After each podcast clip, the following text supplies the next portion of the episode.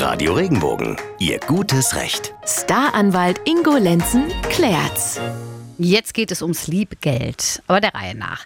Was ist uns das Liebste auf der Welt? Unsere Kinder. Ich wollte gerade sagen, ja. nicht das Geld.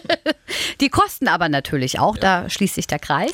Im Schnitt kostet ein Kind im Monat knapp 600 Euro. Das macht hochgerechnet bis zum 18. Lebensjahr knapp 130.000 Euro. Wie gesagt, durchschnittlich. Kinder haben gegenüber ihren Eltern Anspruch auf Unterhalt, aber das Blatt wendet sich später. Dann müssen Kinder nämlich für ihre Mutter und ihren Vater zahlen, denn im bürgerlichen Gesetzbuch steht, Verwandte in gerader Linie sind einander unterhaltspflichtig. Und genau zu diesem Thema hat jetzt Sabine aus Bruchsal uns eine Frage geschickt. Sie schreibt, meine Tochter ist zehn Jahre alt, erhält von ihrem Vater keinen Unterhalt. Sollte er später zum Sozialfall werden, wäre sie aufgrund seiner Versäumnisse von der Unterhaltspflicht befreit. Rechtsexperte Ingo Lenzen.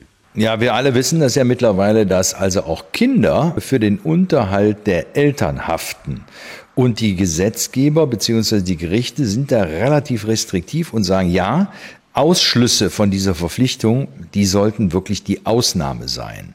Und so hat man zum Beispiel jetzt gerade bei jemandem, der von seinem Vater ab dem 18. Lebensjahr nicht mehr unterstützt wurde, der auch vom Vater aus dem Testament gestrichen wurde, äh, wo es auch überhaupt keinen Kontakt mehr gegeben hat, gesagt, der ist trotzdem verpflichtet, für den Vater Unterhalt zu bezahlen, beziehungsweise in dem Fall war es, glaube ich, so, dass man da die, die anteiligen Heimkosten eingetrieben hat. Bei der Sabine aus Bruchsal sehe ich es allerdings ein bisschen anders.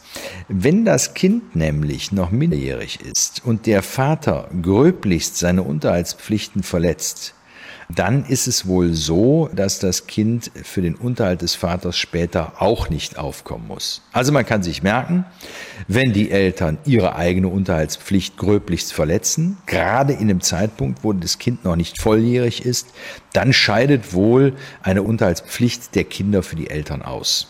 Was ich mich da nur frage, muss die Tochter das äh, später auch irgendwie beweisen können? Also soll Sabine da jetzt vielleicht schon irgendwelche Unterlagen sammeln für ihre Tochter? Sie soll das Kind mit den notwendigen Informationen ausstatten, sodass sie später nachweisen kann, dass der Vater wirklich nichts bezahlt hat. Ob das jetzt Gerichtsvollzieheraufträge sind, die nicht erfüllt worden sind, oder ein Brief vom Vater, der sagt, ich zahle dir keinen Unterhalt, sehe ich überhaupt nicht ein.